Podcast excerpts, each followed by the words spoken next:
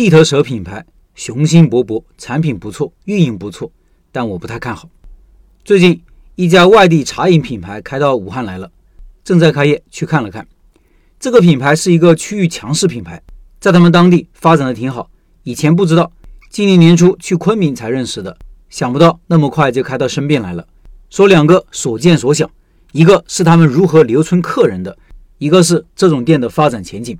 关于留存客人，每家店铺都有一些自己的做法，但是这个店铺用的方法是一般品牌店铺用到的，就是用微信小程序。我们以前经常说用微信来留存顾客。两者有啥区别呢？有啥不同呢？我会对比一下两者的好坏。先看看他们是怎么操作的。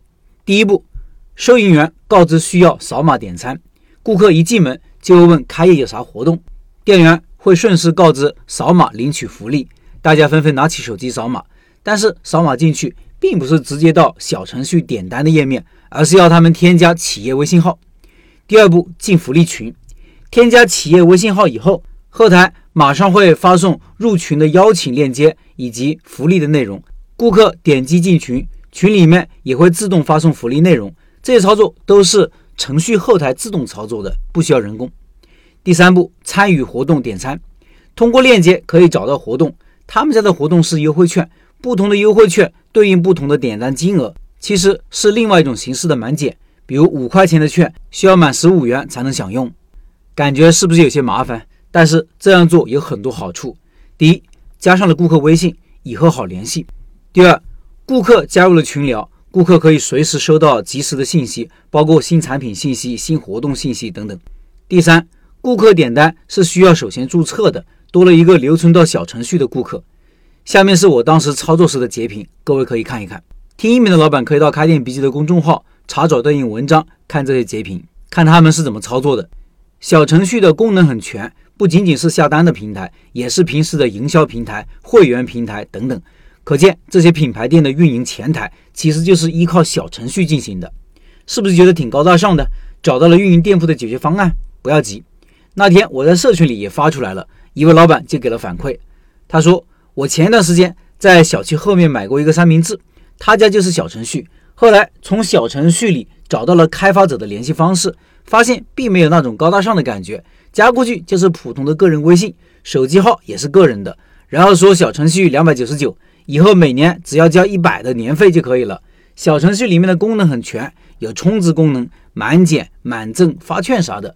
但总感觉小程序会跑路的感觉，怕很长的积累的顾客会流失。这位老板的担心其实有一些道理的。其实小程序到现在已经很普及了，你要做随时可以做，也很多供应商，价格也不贵，但是要做好。不容易。首先，小程序的日常维护是个大问题。大品牌有专门的部门或者专门的人负责小程序的维护，比如图片和文字的编辑、活动的上线和修改、功能的调整、各种线上问题的处理、顾客体验的改善等等。他们是专业的营销人员或者 IT 人员。而如果你是小个体，你只能找供应商给你处理这些事情。换个图片、上个活动还要找别人，出了问题要找别人。但是供应商。不是对接你一个人的，他们对接无数个人。像上面这位老板说的，一年只收一百的费用，这个费用的服务质量可想而知。估计你即使十万火急的事情，对方也会让等上两三天。其次，小程序在商家眼中确实可以解决不少的营销问题，甚至宣传问题，但是顾客貌似很少主动去看小程序，除非逼不得已的时候，比如点单呀，或者领取福利。所以你的小程序再美。花再多心思，可能没人看。尽管有这些缺陷啊，但是我觉得小程序作为一个店铺运营的前台，以后可以作为很多老板的一个选项。操作就跟这位老板一样操作，推小程序的同时要推企业微信。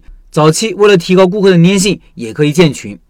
通过个人微信来留存顾客，也有自己的优势，在维护上相对来说容易，几乎没有门槛。